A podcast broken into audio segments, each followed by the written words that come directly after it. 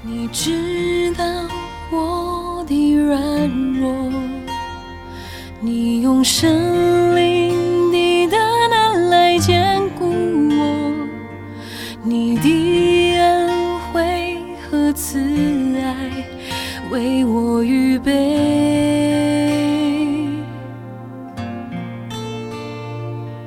你心事极其广大。弟兄姐妹，大家早！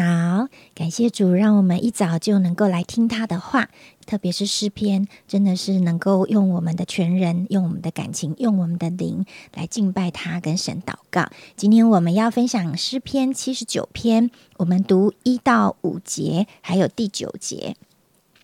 神啊，外邦人进入你的产业，污秽你的圣殿，使耶路撒冷。变成荒堆，把你仆人的尸首交与天空的飞鸟为食，把你圣明的肉交与地上的野兽，在耶路撒冷周围流他们的血如水，无人埋葬。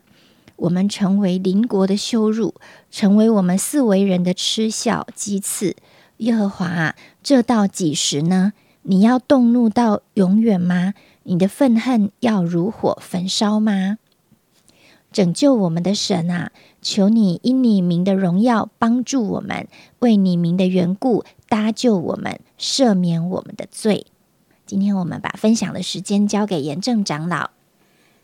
好，弟兄姐妹，还有亲爱的好朋友们，大家啊，早安！好，那今天在诗篇的呃七十九篇里面呢，啊，我想我们会很清楚的看到，呃，这一篇诗篇里面真是。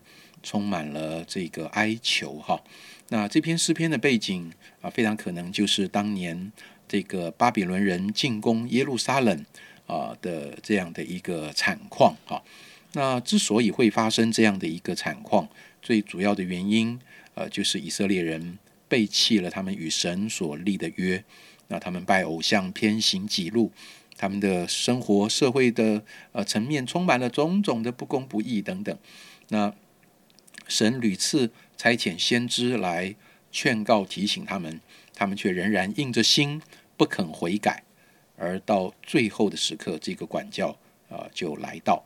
那在这个亚萨的诗篇中呢，他深刻的描述了他们所面对的灾祸与痛苦，那让人最啊最不舍哈，或者说最触动人心的。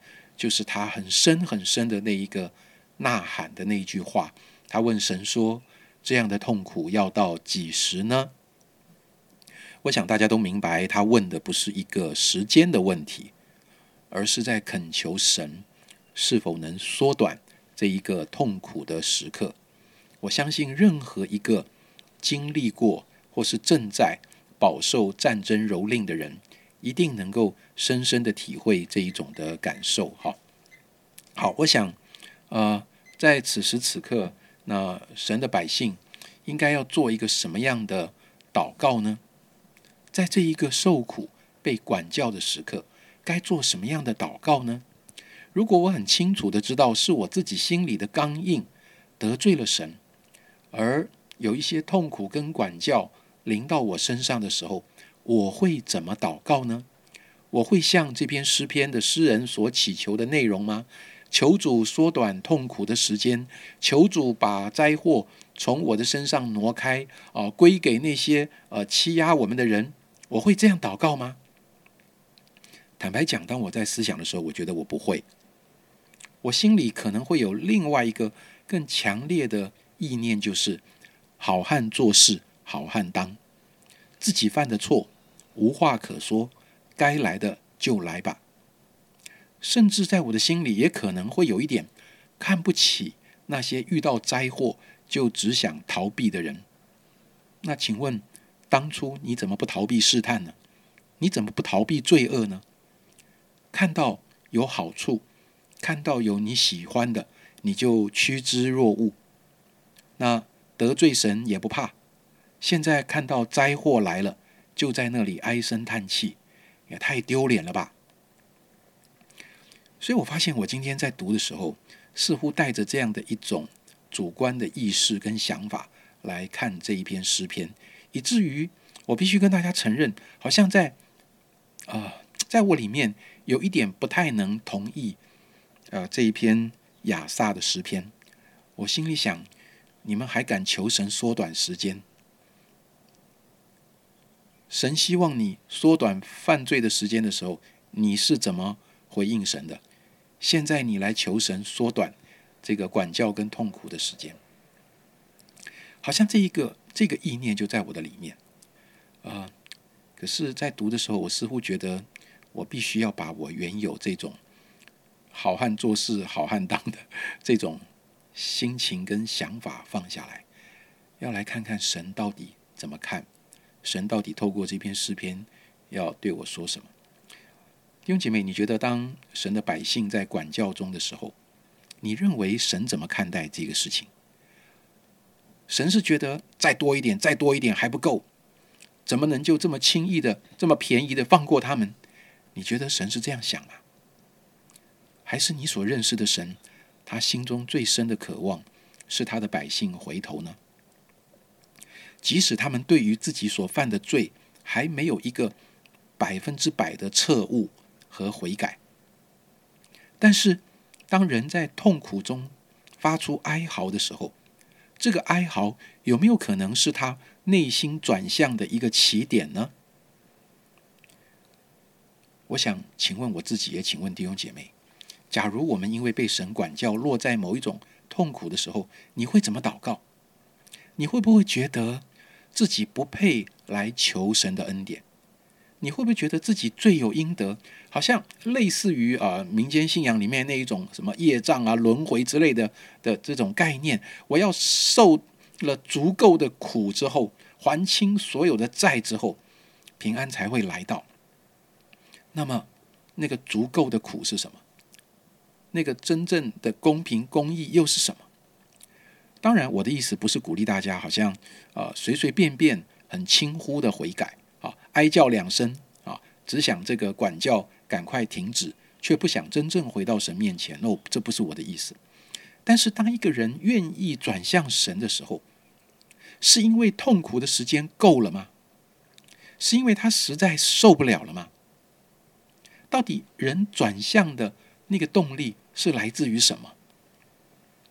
即使在苦难的管教中，若我们能够在其中仍然看见在管教背后上帝极深的怜悯，这会不会也是一种对上帝真实的认识，一个宝贵的体会呢？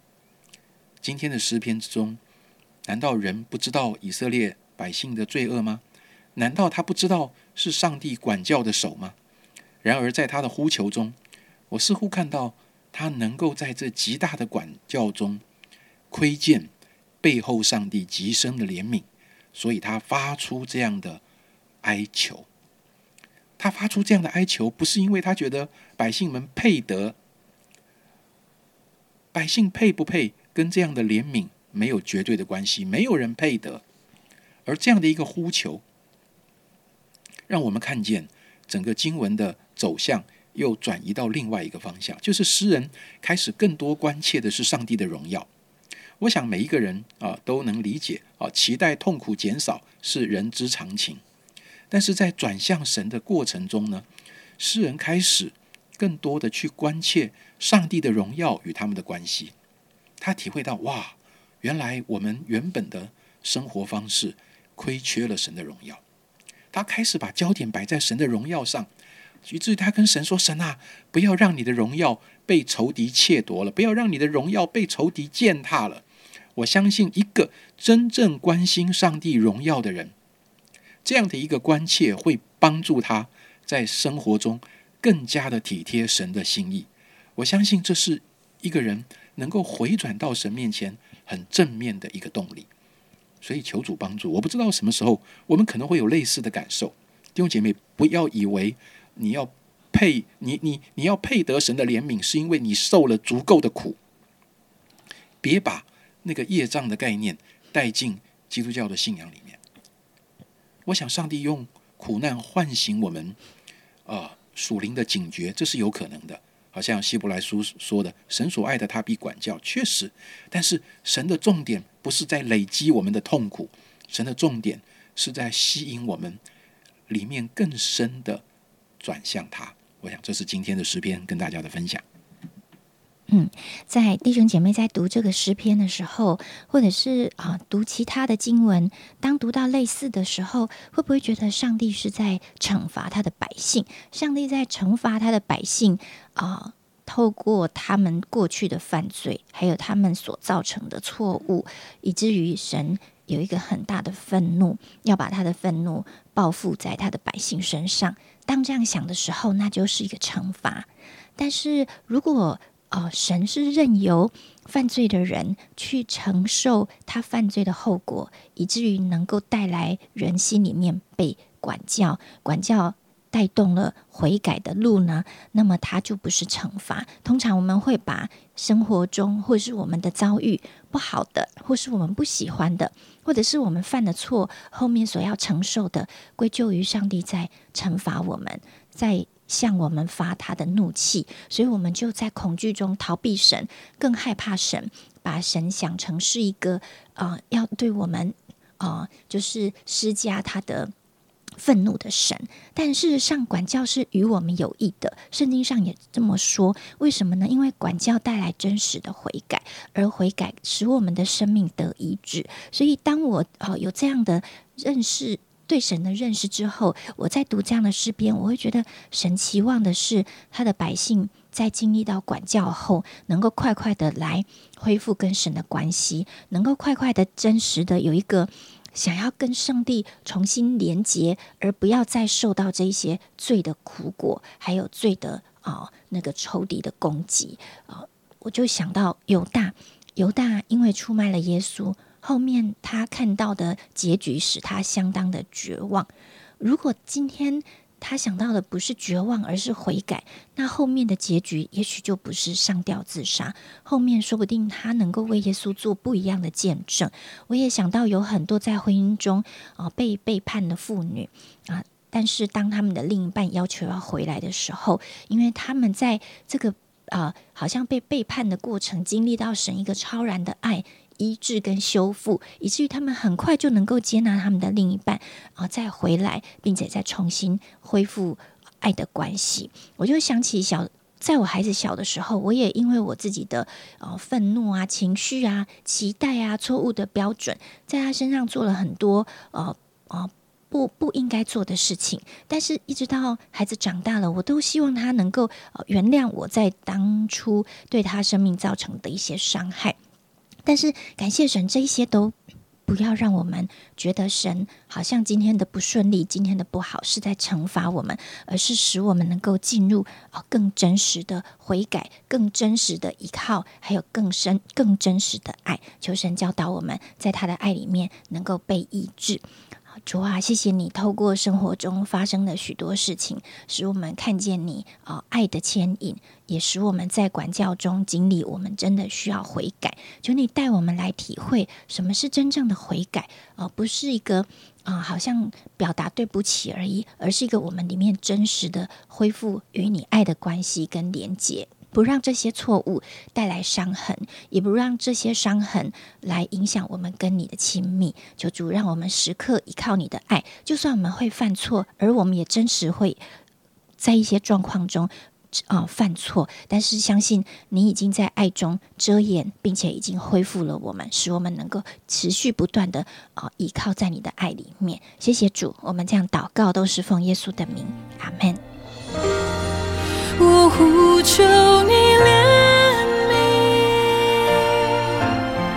我呼求你恩典，我抓。